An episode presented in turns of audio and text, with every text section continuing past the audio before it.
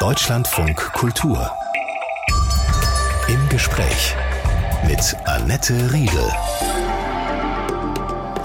Einen schönen guten Morgen und herzlich willkommen zu einem Gespräch mit Aysel Osmanolu. Sie ist Bankerin, aber nicht bei irgendeiner Bank, sondern bei der GLS. Das ist die Genossenschaftsbank für Laien und Schenken. Guten Morgen. Guten Morgen. Aysel Osmanolu ist Vorstandssprecherin der GLS, also Chefin dieser Bank, mit einer hm, sehr besonderen Philosophie über die wir noch reden werden in dieser Stunde. Aber erstmal, was bedeutet Ihnen ganz persönlich Geld? Geld ist für mich ein Mittel, womit ich die Welt gestalten kann. Und wenn es jetzt um Ihre persönliche Geldbörse geht, hat es auch was Beruhigendes oder sind Sie es gewohnt, dass Sie Geld in der Portemonnaie haben? Also ich denke, dass es ganz wichtig ist, dass ähm, Menschen sich keine Gedanken darüber machen, ob man äh, selber seine Grundbedürfnisse befriedigen kann. Und da bin ich sehr dankbar, dass ich mir diese Sorgen nicht machen muss. Das war aber nicht immer so und ich glaube, da bin ich dankbar, auch diese Erfahrung gemacht zu haben, diesen Schatz zu haben. Wir werden noch über Geld reden und ich freue mich. Verantwortung, gemeinsame Gerechtigkeit, die Themen, die Ihnen wichtig sind und auch einen nicht unbedingt ganz gewöhnlichen Lebensweg. Unser Gast heute Morgen bei Deutschlandfunk Kultur im Gespräch ist Aysel Osmanolu, Vorstandssprecherin der GLS, der Bank für Laien und Schenken. An dieser Bank könnte man sagen, ist der Name Programm? GLS steht für Gemeinschaftsbank für Leihen und Schenken. Ähm, wir ähm, hantieren mit den drei Geldqualitäten. Das ist Kaufgeld, Leihgeld und Schenkgeld. Wenn man es so übersetzen wollen würde, Kaufgeld ist etwas, womit wir alltäglich zu tun haben, aber auch so die Geste der Anerkennung drin ist. Also wenn ich ein Gut kaufe und ähm, heißt eigentlich vielen Dank, Dankeschön, mach weiter. Leihgeld heißt, äh, dass es ein bestimmtes Projekt gibt, wo ich denke, ich vertraue, dass du es auch schaffst und auch das Geld wieder zurückfließen wird. Und Schenkgeld heißt eigentlich Liebe. Ich liebe dich, ich vertraue dir, entfalte dich, entfalte dein Potenzial. Das heißt, Ihre Kunden sind Liebende und nicht unbedingt welche, die ihr Geld arbeiten lassen wollen. Also ich glaube, schlussendlich, ohne Liebe geht gar nichts. Und daher unterstelle ich, dass jedem Menschen eigentlich das äh, im Herzen Liebe ist. Ich denke, das gilt auch für unsere Kundinnen und Kunden und unsere Mitglieder und unsere Kolleginnen und Kollegen auch in der Bank. Denen, die bei Ihnen Kunden und Kundinnen sind, geht es aber nicht in erster Linie darum, wie hoch die Zinsen sind. Gibt es überhaupt Zinsen bei Ihnen? Also lange gab es ja äh, schon über zehn Jahren gab es ja kaum Zinsen nirgendwo eigentlich und jetzt äh, steigen die langsam. Also ich glaube wirklich, dass es in der ersten Linie geht es darum, die Welt besser zu machen. Also wenn ich an den aktuellen Ereignissen an Lützerath denke, wenn man sich alleine diese Grube anschaut und was wir mit unserer Wirtschaftsweise anrichten, weiß jeder Mensch, das kann nicht so weitergehen darum geht es eigentlich. Wie können wir unsere Wirtschaftsweise regenerativ gestalten? Also unserer Erde eigentlich mehr geben, als wir es entnehmen und vor allem eigentlich in erster Linie kommt auch dazu, dass unsere Kunden und Kunden ähm, das Soziale auch schätzen. Also bei uns steht der Mensch im Mittelpunkt. Wir glauben, dass der Mensch von Körper, Geist und Seele als Einheit besteht und das streben wir an. Gelingt uns sicherlich nicht jeden Tag zu 100 Prozent. Aber das ist das Menschenbild, woran wir glauben. Und eben die Umwelt, die Natur, wir sind Teil dessen und wir brauchen die auch. Ist das ein anthroposophisches Menschenbild? Ich glaube in erster Linie ein Menschenbild, was jedem auch zuspricht. Es kann natürlich anthroposophisch sein, das kann auch christlich sein, das kann auch ähm, im Judentum sein, aber in erster Linie, wenn ich so auf mich selber schaue, dann denke ich, bin ich ein Geisteswesen, also wie ist es mit meiner Seele? Habe ich auch eine Seele, ja, und habe ich auch einen Körper? Und wann fühlt sich das gut an? Und dann erst, glaube ich, wenn es das im Einklang ist die zu Ihnen kommen, die Menschen. Also zum einen Kundinnen und Kunden, die Bankkonten bei Ihnen anlegen oder investieren, teilen all diese Werte und die, die dann finanziert werden. Also die Projekte müssen diesen Werten entsprechen? Also vor allem die Projekte, die wir finanzieren. Also die Menschen, die ihr Geld bei uns anlegen wollen, wünschen sich ja eigentlich, dass sie die Wirkung ihres Geldes sehen. Und unsere Aufgabe ist eben, das Geld in die Wirkung zu bringen. Das heißt, bei der Auswahl unserer Finanzierungsprojekten sind wir sehr achtsam. Gibt es also gute Banken und schlechte Banken. Und Sie sind die guten Banken, weil Sie sind achtsam und schauen, dass was getan wird, uns Menschen oder der Erde dient. Das Letzte, was Sie gesagt haben, finde ich eine schöne Kategorie. Gut und schlecht zu denken, finde ich die Kategorie ein bisschen zu kurz äh, gegriffen, weil wir sind ja auch als Menschen nicht gut und böse, sondern wir sind ja ständig uns entwickelnde Wesen und daher äh, denke ich auch, dass für die Bank, wie können wir uns dienlich machen als Bank? Nennen Sie doch mal ein paar Beispiele für Projekte, die Sie finanzieren. Also wir haben unterschiedliche Branchen, wo wir tätig sind, zum Beispiel Bildung Kultur, auch Wohnen. Wenn man zum Beispiel Wohnen sich anguckt, ähm, wie können wir bezahlbaren Wohnraum schaffen, wie können wir nachhaltig bauen, wie können wir so bauen, dass es unterschiedliche Generationen ein Haus in einem Wohnhaus und wie können wir gemeinschaftlich ähm, wohnen, also genossenschaftliche Wohnarten finanzieren. Das sind die Projekte oder ökologischer Landbau, wenn es um Ernährung geht. Also wenn man einfach unsere Grundbedürfnisse anschaut und sagt vom Energie, erneuerbare Energien, über Ernährung, Kultur und Bildung, wie können wir die Welt so gestalten, dass es eben diesen Grundbedürfnissen auch entsprechen kann. Finanzieren Sie auch die Klimaaktivistinnen? Stichwort Lützerath fiel gerade schon.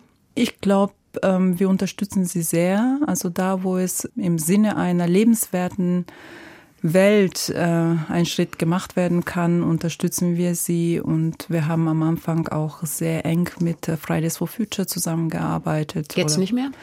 Doch, selbstverständlich mhm. jetzt auch. Also weil Sie gefragt haben, mhm. ob wir sie finanzieren. Finanzieren würde ich nicht sagen, ähm, aber wir haben uns schon darum gekümmert, dass sie bestimmte Konten äh, oder Möglichkeiten haben, dass sie ihr Gelder gut organisieren können die Kundschaft, die Sie haben, also Menschen, die bei Ihnen ein Konto eröffnen oder auch haben, wissen Sie was über die? Also sind das eher ältere, gut bürgerliche oder sehr junge, Fridays for Future eben, das Stichwort fiel schon? Hm. Es fällt mir sehr schwer, über die Menschen als Zielgruppen zu sprechen und sie einzuteilen in bestimmten Kategorien oder Schubladen. Daher würde ich sagen, äh, das, was gemeinsam diese Menschen verbindet, ist eben diese, ähm, wir wollen die Welt sozial, kulturell, und ähm, ökologisch gestalten. Und das ist der gemeinsame Nenner. Das sind die Werte quasi, die unsere Kunden und Kunden auch verbinden. Jetzt gibt es ja den schönen, etwas zweideutigen Begriff Grünanlagen schon länger, also Investitionsmöglichkeiten, die diesen Gedanken der Nachhaltigkeit sozial oder ökologisch prägen. Hat dieser Gedanke an Bedeutung gewonnen in den letzten Jahren? Und zwar nicht nur so als Anstrich, weil ich gehe mal davon aus, das Letzte, was Sie wollen, ist Greenwashing. Also zu behaupten, irgendwas ist unglaublich nachhaltig und dann ist es das letztendlich nicht. Das hat sehr viel an Bedeutung gewonnen. Also einerseits, weil ähm, viele Menschen eben ähm, das auch für sich als Wert erkennen. Und spätestens nach der Finanzkrise, glaube ich, war so ein Aufwachmoment, wo viele Menschen sich gefragt haben, was passiert eigentlich mit meinem Geld? Seitdem entwickelt sich das leider sehr langsam, aber es gibt eine Entwicklung, dass viele Menschen ähm, sich fragen, was passiert mit meinem Geld? Was kann ich damit noch tun? Also ich habe gerade so ein Heft, mein Geld macht nicht, nicht mehr alles mit. Sehen. Mein Geld macht nicht mehr alles mit, steht auf dem kleinen Notizblock von Ihnen. Mhm. Genau, also ich glaube, da fragen sich viele Menschen und ähm, das ist das eine. Das andere ist auch auf der EU-Seite, als die EU-Taxonomie gestaltet wurde, war ja auch die Idee, dass so ein Label bekommt, das ist nachhaltiger ah, aber Geld. schwierige Geschichte, ne? denn da gehört jetzt auch Atomkraft und Gas als nachhaltige Energie dazu. Leider, leider, leider. Und es ist ja nicht ganzheitlich ähm, ausgearbeitet. Ähm, das Soziale kommt ja noch hoffentlich irgendwann dazu. Aber das sind ja Entwicklungsschritte, die wir in den vergangenen Jahren so gesehen haben. Und man darf natürlich jetzt nicht da Halt machen. Das sehen wir aber auch so grundsätzlich, äh, wenn bestimmte Länder aus egoistischen Anliegen handeln. Wir haben es mit globalen Herausforderungen zu kämpfen.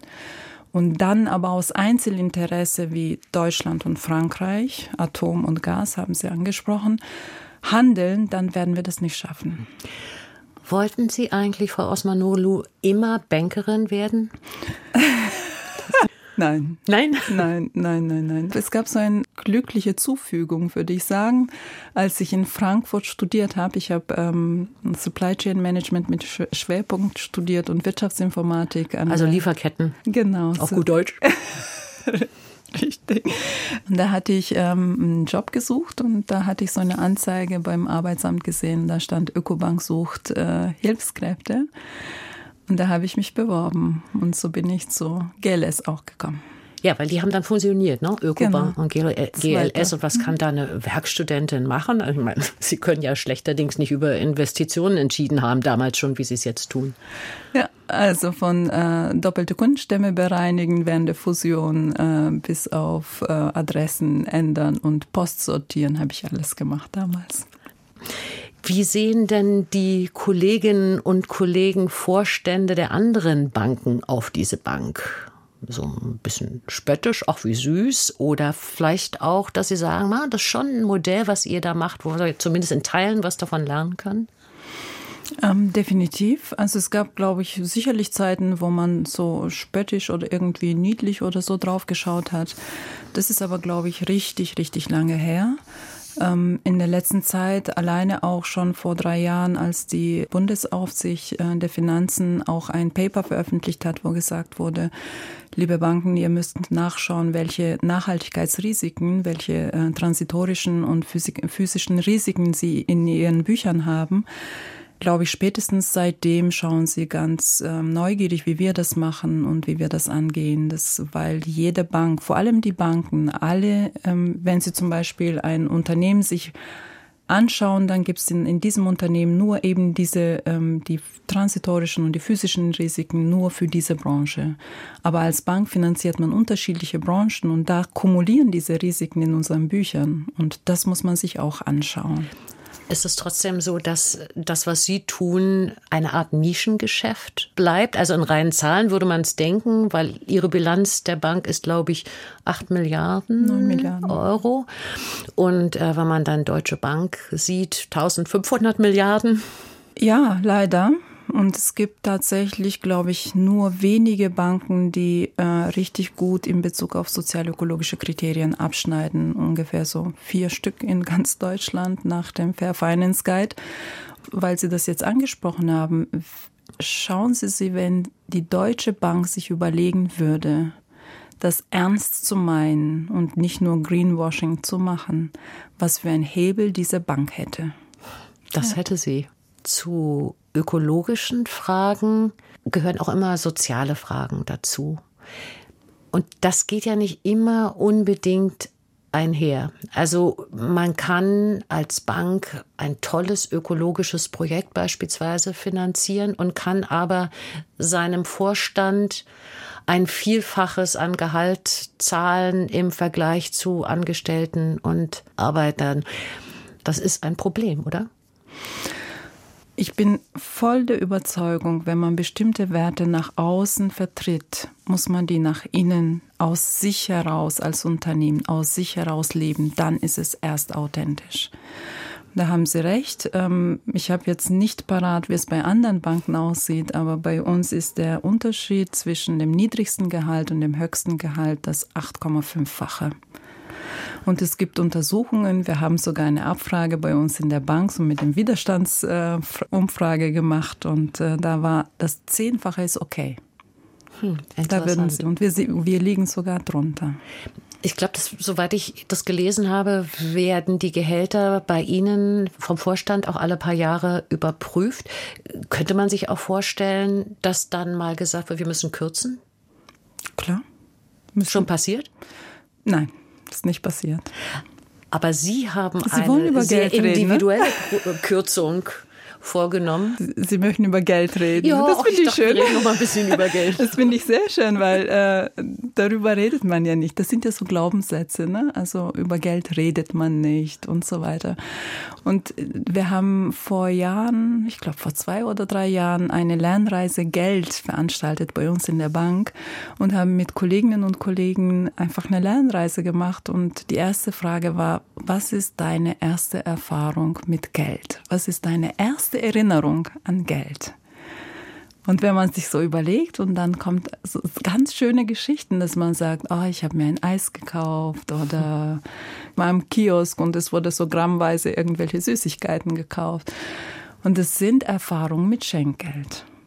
Und wenn man so fragt, was war so deine letzte Erfahrung, dann dauert es ziemlich lange, weil man überlegt, was war die Qualität eigentlich und wie ging es mir damit und was, was war das eigentlich? Meistens kam so irgendwie Rechnung und so und dann die Frage, ja, um was für eine? Und dann wurde es schon knapp. Und dann merkt man eigentlich, dass wir mit Geld sehr oft tagtäglich umgehen, aber unser Bewusstsein nicht dafür da ist.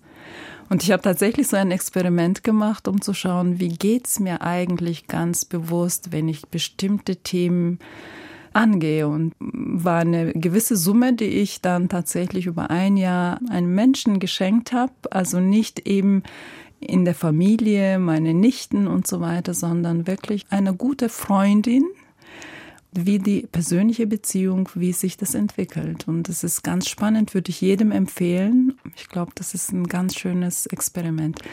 Mit Geld, ah, da kann man wirklich viele Geschichten erzählen. Also es ist echt eine lohnenswerte Lernreise bei sich selber, seine eigene Geldbiografie sich anzuschauen. Bevor Sie mir das schlechteste Moment im Zusammenhang mit Ihrer eigenen Geldbiografie bitte auch erzählen, möchte ich noch wissen, wie sich denn diese Freundin gefühlt hat. Denn es ist ja nicht nur so, dass man schenken, man muss sich auch beschenken lassen können. Und das ist das Annehmen ist das Allerschwierigste. Und wie ging es der Freundin dann damit? Wir haben nach einem Jahr reflektiert, wie es uns erging. Und sie hat eben gesagt, sie konnte das gut annehmen, weil es auf Augenhöhe war. Also sie hatte nicht das Gefühl, dass es irgendeine bestimmte Erwartung damit verknüpft ist, dass sie irgendwie Rechenschaft ablegen muss und so weiter. Und deswegen ist das gut gelungen.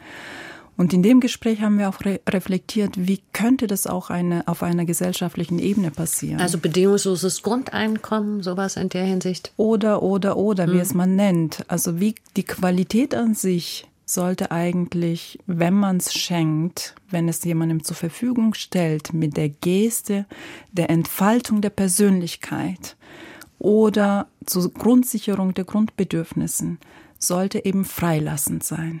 Dann kann es eben gewinnbringend für beide Seiten sein. So, jetzt noch das schlechteste Gelderlebnis, was Sie hatten.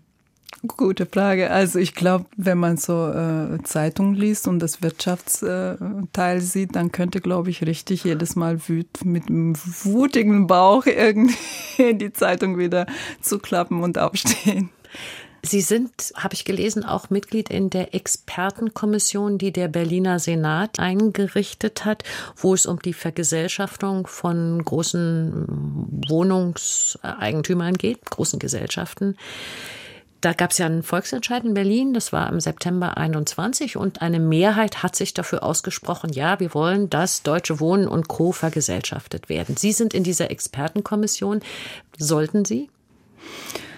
Ähm, ich bin sehr dankbar diesen Menschen, die diese Initiative überhaupt auf den Tagesplan gerufen haben und dass so viele Menschen sich dafür entschieden haben, dass man sich das auch anschauen sollte. Ich glaube, wir sind gesellschaftlich so weit, dass wir den nächsten Schritt machen können. Das könnte wirklich eine gesellschaftliche Entwicklung bedeuten im Hinblick, wie wollen wir wohnen? Wollen wir wirklich, dass das Dach über dem Kopf dafür dient, irgendwelche spekulativen Unternehmenszwecken zur Verfügung steht oder welche demokratische Mittel es gibt, das selbst zu gestalten. Es gibt heute schon die Formen von Genossenschaften über äh, Zusammenkunft von unterschiedlichen Parteien, die gemeinsam ein Bauprojekt machen und so. Es gibt ganz viele Möglichkeiten, das zu gestalten. Und vielleicht ist es wirklich ein Moment, um sich darüber Gedanken zu machen, wie wollen wir gesellschaftlich unser einer unserer Grundbedürfnisse zu gestalten. Wollen wir es dem spekulativen Kapitalmarkt zur Verfügung stellen oder wollen wir das demokratisch selber in der Hand haben oder wollen wir anderwertig irgendwie Verantwortung. Vielleicht gelingt es, vielleicht gelingt es nicht, aber das ist ein unglaublich dankbarer Schritt für die Entwicklung. Im Gespräch mit Aysel Osmanulu, Ökonomin, Betriebswirtin und Bankerin. Wir haben jetzt schon viel über Nachhaltigkeit gesprochen, soziale Nachhaltigkeit, ökologische Nachhaltigkeit. Welche Rolle spielt das denn in Ihrem Leben jenseits des beruflichen Aspekts? Immer wieder da, wo ich mir Gedanken darüber mache, spielt es mehr Rolle, in diesem Moment mir gut vor den Augen zu führen und zu entscheiden, wird das Auto jetzt verkauft, äh, was sehr ungewöhnlich ist, dass wir schon ein Auto hatten. Das ist ja irgendwie in Deutschland Standard, dass man mindestens zwei Autos hat. Und jetzt gibt es gar keins mehr. Jetzt haben wir kein Auto mhm. mehr. Bis irgendwie möchte ich weiter fliegen, um meine Familie in die Türkei zu besuchen oder gibt es andere Wege, das zu gestalten? Also, Esse ich noch Fleisch? Fahre ich nur Fahrrad? Genau, mit dem Fahrrad fahre ich sowieso jeden Tag. Manchmal laufe ich auch, aber meistens fahre ich mit meinem Fahrrad zur Arbeit. Es gab auch mal die Frage, was brauchst du unbedingt für deine berufliche Tätigkeit? Und dann gesagt, mein Fahrrad, damit ich jetzt zur Arbeit kommen kann. Ja. Manchmal ist das aber vielleicht auch ein bisschen eine Belastung, wenn man so mit dem Nachhaltigkeitsgedanken, wie sie in ihrem Job als Vorstandssprecherin der Bank für Leihen und Schenken verwoben ist, muss man sich natürlich auch ununterbrochen fragen lassen, selbst fragen, mache ich das jetzt alles wirklich sauber, richtig und gut? Also kaufe ich das Richtige ein, bewege ich mich auf die richtige Art und Weise, lebe ich entsprechend der Werte, die ich dazu vertreten habe ein bisschen toleranter mir gegenüber darf ich auch sein. Also natürlich kann man das immer mehr und immer besser machen, aber es muss ja auch in einem Maße sein, wo man sich zugestehen kann, dass man selber ein Mensch ist und auch Fehler machen kann. Also daher, sobald es bewusst wird und jeder für sich entscheidet oder ich für mich entscheide, ja, den Weg möchte ich jetzt gehen und den gehe ich auch.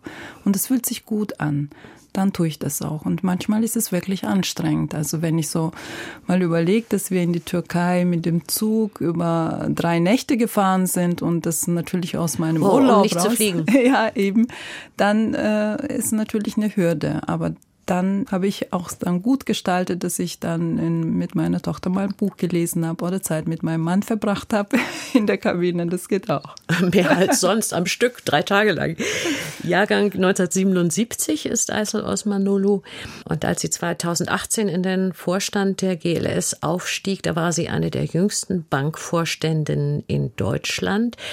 Welcher Typ würden Sie selber sagen, welcher Typ Führungskraft sind Sie? Sehen Sie sich eher als jemand, der kooperativ führt, jemand, der glaubt, Hierarchien sind wichtig und richtig, es muss auf jedem Schiff, das dampft und segelt, einen geben, der alles regelt oder ein Nee? Wie gehen Sie daran?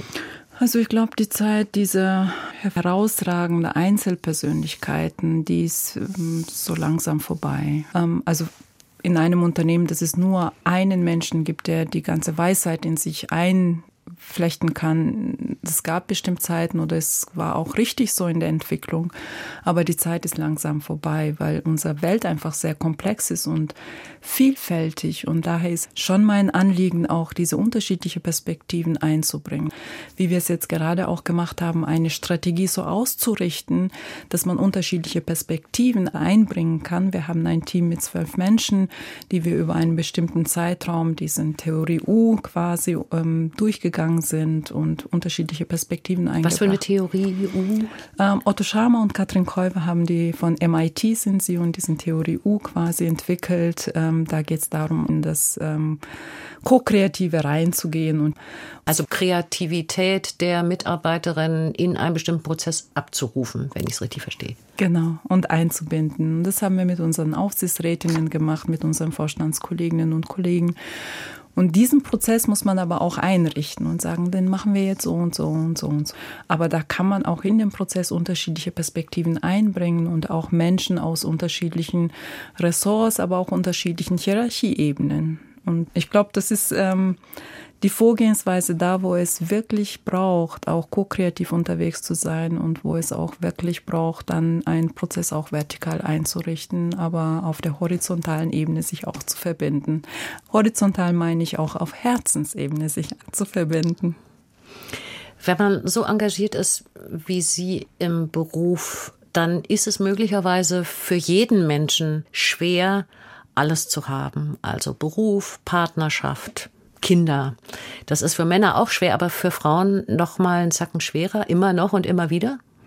Oder können Frauen alles haben? Völlig selbstverständlich. Wir brauchen gar nicht mehr drüber reden. Also bitte nicht alles haben, weil das ist ja gerade das, was von Frauen auch verlangt wird. Wenn wir in die Gesellschaft schauen, man erwartet von uns, dass wir im Beruf super erfolgreich sind, dass wir super Karriere machen, dass wir uns um ganz tollen Kinder kümmern, mindestens fünf Kinder haben, einen tollen Partner haben, Zeit für Hobbys haben, gut aussehen. Also das möchte ich auch niemandem, auch mir selber nicht diesen Anspruch anlegen, dass ich sage, das möchte ich alles. Aber Sie würden schon auch sagen, es kann auch nicht sein, dass Frauen auf Aspekte, wichtige Aspekte von einem gelingenden Leben verzichten für den Beruf. Also zum Beispiel keine Kinder. Müssen ja gleich fünf sein. Ich glaube, Sie haben eine Tochter. das sollte in dem Sinne schon alles möglich sein und müssen sich dafür die Männer noch ein Stück weiter ändern oder müssen wir mehr an den Strukturen ändern, damit das möglich ist? Ich finde, das ist ein sehr schöner Aspekt. Ich glaube, wir müssen auf unterschiedliche Ebenen unterschiedliche Schritte auch machen. Ich glaube, wenn es nur ein Thema gäbe, dann hätten wir das schon längst gemacht da kommt es auf das ähm, Strukturelle auch in einem Unternehmen, aber auch in der Gesellschaft. Es kommt aber auch darauf an, im Privaten, wie bin ich im Gespräch mit meinem Partner, mit meiner Partnerin, auch im Unternehmen, welche Werte wollen wir leben und wie können wir uns so mit unserem Dasein auch einbringen. Und inwieweit sind wir bereit, auch Rollenzuschreibungen zu hinterfragen. Also muss ich als Mutter 24 Stunden am Tag, sieben Tage die Woche natürlich selbstverständlich für mein Kind zur Verfügung stehen oder kann ich auch an meinen Partner oder an qualifizierte Betreuung abgeben? Ja. Auch eine Frage, oder? Total. Und dafür müssen wir auch aber die Infrastruktur auch schaffen, dass man genau das eben auch gewährleisten kann. Aber Sie haben es für sich geschafft, ganz offenbar. ja, ich denke, das ist immer so eine Frage äh, der Austarierung miteinander. Was steht jetzt an und wie können wir es gemeinsam auch tun? Ist Ihre sprachliche Herkunft, Eisel Osmanulu, das Deutsche oder eine andere Sprache? Ich würde sagen, das Türkische. Mm, ich bin in Bulgarien geboren. Wir waren eine türkische Minderheit und zu Hause haben wir Türkisch auch gesprochen. Dann waren wir in der Türkei. Das war auch eine Zeit lang auch meine Sprache dann. Und dann äh, war ich in Deutschland und seitdem relativ viel Deutsch. Das Bulgarische hat also nie eine große Rolle gespielt in Ihrem Leben? Bis zum zwölften Lebensjahr in der Schule auf jeden Fall. Ich merke das, wenn ich mal in Bulgarien bin, dass es dann auch ganz schnell wiederkommt. Das ist äh, veranlagt, das ist drin. Aber es ist jetzt im Alltag spielt es für mich äh, leider keine Rolle. Das heißt aber, Sie sind mal mindestens trilingual. Deutsch, ja. Bulgarisch, Türkisch. Well. Okay. Warum ist Ihre Familie aus Bulgarien weggegangen, als Sie zwölf waren? Wir waren, wie gesagt, eine türkische Minderheit. Ähm, und nach der Wende, also 1989, als ähm, auch in Bulgarien das Kommunismus zerfiel, war es dann möglich, auch in die Türkei auszuwandern. Und es wurde auch dann gesagt, wenn ihr Türken seid und in die Türkei wollt, dann könnt ihr jetzt in die Türkei gehen. Oh, das war so eine Art Einladung. Geht dann aber auch, oder wie war das zu verstehen? Ja, wenn ich die Geschichte erzähle, gibt es wenig Menschen, die das überhaupt damals wahrgenommen haben.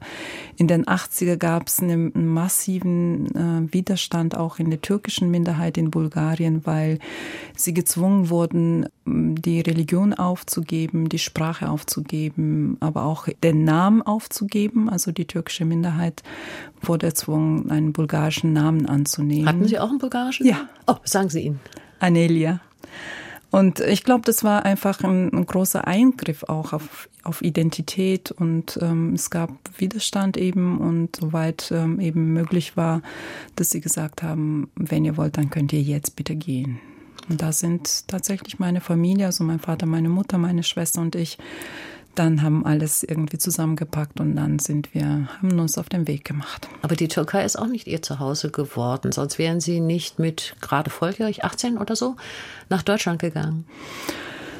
Ich denke auch, dass es ähm, das Traumland von meinen Großeltern und zum Teil wahrscheinlich von meinen Eltern war, aber das war, glaube ich, nicht so meins. Und es kann natürlich auch sein, weil meine Eltern oder Großeltern sich auf den Weg gemacht haben, ihr eigenes Traumland zu besuchen oder zu suchen, habe ich mich wahrscheinlich auch so auf den Weg gemacht und äh, bin tatsächlich dann nach Freiburg gegangen zum Studieren, Volkswirtschaft erstmal und später Betriebswirtschaft.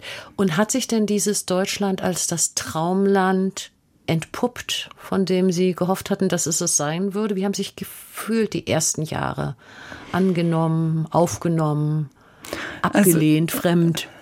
Also Freiburg ist ja auch eine sehr wunderschöne Stadt. Und ich glaube, in dem Alter, als ich nach Deutschland kam, waren so die ersten Freiheitsgefühle mit dabei, die ich äh, total auch mit Freiburg verbinde. Ich bin sehr dankbar für diese Erfahrung und dass ich das auch in Deutschland tun kann. Mit dem Demokratischen, mit dem Freiheitlichen, mit den Wirkungsfeldern, die mir hier gegeben oder geschenkt werden, fühle ich ganz große Dankbarkeit. Ja. Und nur Dankbarkeit. Oder hat es auch Eindrücke, Erlebnisse, Erfahrungen gegeben, ach, die so ein bisschen kratzen an dem Traumland Deutschland? Ähm, sicherlich gab es auch Momente, wo ich ähm, verzweifelt war oder mich auch gefragt habe. Aber ich glaube, das hat jeder in seinem Leben, unabhängig in welchem Land man sich befindet und oder in welchem Biografieschritt. Aber alle diese Schritte machen ja uns zu den Menschen, die wir auch sind. Und daher bin ich sehr dankbar. Ja. Ihre Familie ist noch in der Türkei. Sind Sie die Einzige, die nach Deutschland gegangen ist? Ja. Und Sie fahren dann schon auch noch hin. Und gibt es da noch so eine richtige Familie, wie man sich vorstellt? Viele Cousinen, Neffen, Cousins, Onkels, Tanten? Ja, ich habe eine Schwester, die hat auch zwei, zwei Kinder. Meine Tanten sind auch in der Türkei. Hm? Sie waren aber trotzdem, als Sie dann hier anfingen zu studieren, in gewisser Weise anders wahrscheinlich als viele Studentinnen und Studenten, Ihre Kommilitonen und Kommilitonen. Ihre, nennen wir es jetzt mal so, Andersartigkeit, war das für Sie auch ein Vorteil in Ihrem Leben bis hierher, in Ihrer Karriere bis hierher? Kann ich nicht sagen.